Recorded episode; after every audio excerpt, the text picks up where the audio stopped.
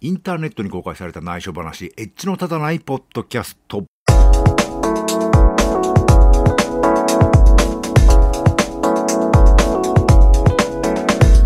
どうも、長野県在住コンピューターで面白いことがしたい人マッチこと町田でございます。えっ、ー、と、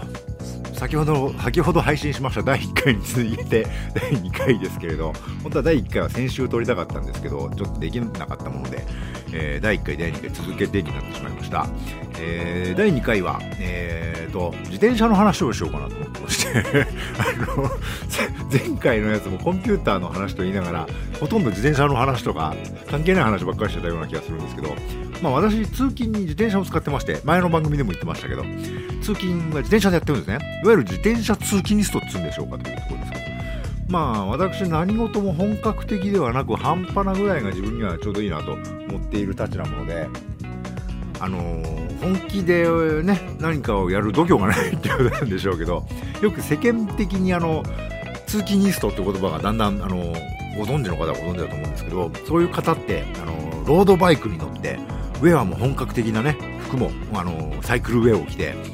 え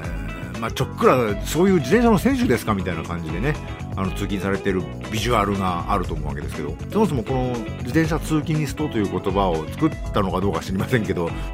少なくとも普及はされた TBS あのテレビとかラジオの TBS のねプロデューサーの引田聡さんという方のビジュアルはそんな感じですね。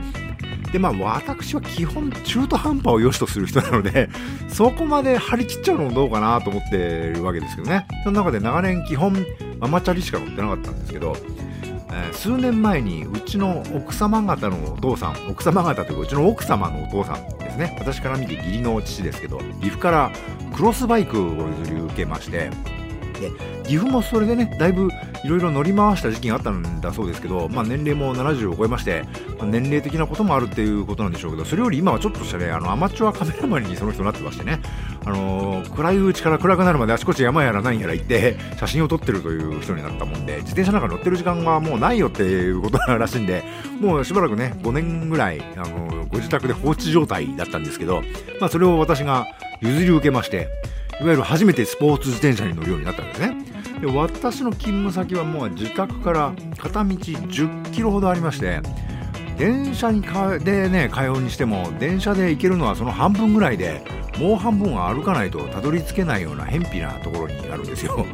なもんであの電車代はかかるわ。その後さらに徒歩30分も歩かないといかんわと。非常にねあの通勤にかかるそのトータルコストが高いと。金額的なことだけじゃなくて心理的にも体力的にもトータルコストが高いなというところだったんですけど。じゃあまあ自転車で行こうかなと。思ったわけですが、まあ、普通の、あのー、ね、地方在住者の方だったら、まあ、自動車で行くよねっていう ところなんですけど、まあ、普通のことやったって面白くもなんともないわけでして私はもう自分の家族の用事か仕事の都合でなければできる限りね自分一人の都合では自動車を運転するということはしないようにしてますんで、まあ、じゃあチャリで行こうかなということにしたわけですね。でしかしねこれ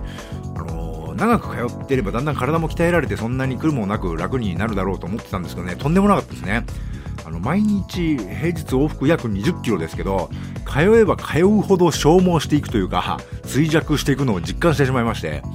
もうね週末なんか足がだるくなっちゃいましてねもう何にもする気が起きないよっていう感じになっててとにかく通勤がねきついのでもう今の勤務先はもうあんまり長く持たないなともういい年でそろそろね、転職も厳しいけど、やっぱ転職するしかねえかなと正直思ってたんですけど、で、その頃にちょうどクロスバイクをいただいたですね。で、そしたらまあ、そのクロスバイクなんてママチャリとそんな変わらないよってよく言われてますけど、それにしてもね、やっぱ力の入り方といいますかね、そういうのが全然違うんですね。あの、楽、漕ぐのが楽になるってわけじゃなくて、ちゃんと力を入れるべきところで入れられるようになるっていうのが、やっぱスポーツ自転車ってママチャリとの大きな違いだと思うんですね。で、頑張ってれば頑張った分走るというんですかね。そういう感じなんですよ。なわけで、あのー、それで頑張ればそれなりに走るっていうことで、だんだん体がね、やっぱり前より、やってもやっても鍛えらんねえと思ってたのが、ちょっと鍛えられるような感じになってきたりして、で、週末にね、ドヘーってね、なってることもなくなりましてね。で、まあ自転車ってこんな違うもんなんだなと、えー、実感したというのがありましたね。で、それからいわゆるスポーツ自転車っていうのに興味がだいぶ出てきまして、まあ高くて買えないんですけど、まあ一生のうちにいつかはロードバイクも乗ってみたいなと思ってようになっていたんですよ。で、えー、実は私の住んでる千曲市というのは大変町工場みたいなねところが多くてなんか国道とか走ってるとね金属の旋盤くずみたいなのがすごい落ちてるんですよ。でかいのから小さいのから。とにかくよくパンクするんですね。ひどい時は月に一度はパンクする感じですね。実はねこれが収録がねできなかったのは先週と今週で実はね2週続けてパンク修理をしてたんですよ。あの私ついあのこれ収録する直前までパンク修理をしてましたね。というわけですげえパンクすんですわ。であのーそういうのはよく言うと、あの、ちゃんと刺さってるの取ってないんじゃないのとかね、あの、言われるんですけど、いや、取ってますよ。取ってるし、ある程度経ったらもういろいろ変えてる、丸ごと取っ替えてるけど、それでもね、早ければ週に1回とか、あの、月に1回とかいうペースでパンクする感じがありまして、で、まあね、よりパンクしないルートはないものかと、いろいろ通勤ルートを変えて試していた時期が、まあ去年の夏頃ですかね、あったんですけど、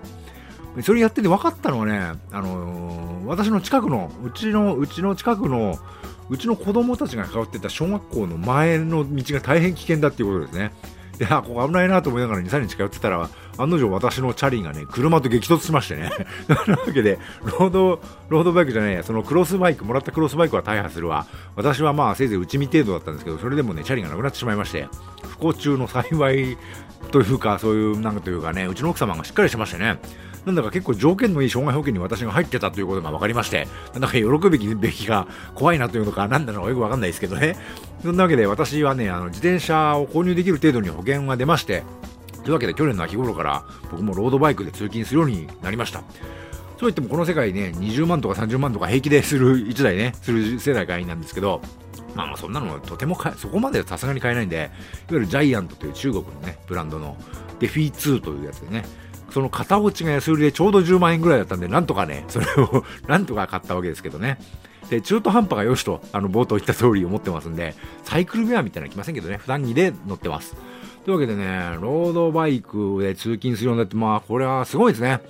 QOL って言うんですかね、あの、クオリティオブライフというかね、なんかめちゃめちゃなんか、通勤が充実するようになったという感じがしてます。というわけで、これはまた、えー、そろそろまた10分近く経ちますので、まあ、次回以降の、次回以降のお話とさせていただきます。というわけで、ポえー、慣れてないですね。というわけで、エッジの立たないポッドキャスト第2回でした。えっ、ー、と、iTunes で配信を、えー、登録されています。あの、iTunes でレビューとかしていただけると、いろいろ、あの、いいことがありまして、配信主としては。あの感想を書いていただければ一番いいですし、あの、星をつけていただけるだけでもだいぶ違うので、えー、やっていただけるとありがたいなと思います。というわけで、えっ、ー、と、来週できれば第3回を配信したいと思っておりますが、えー、またよろしくお願いします。ではまた。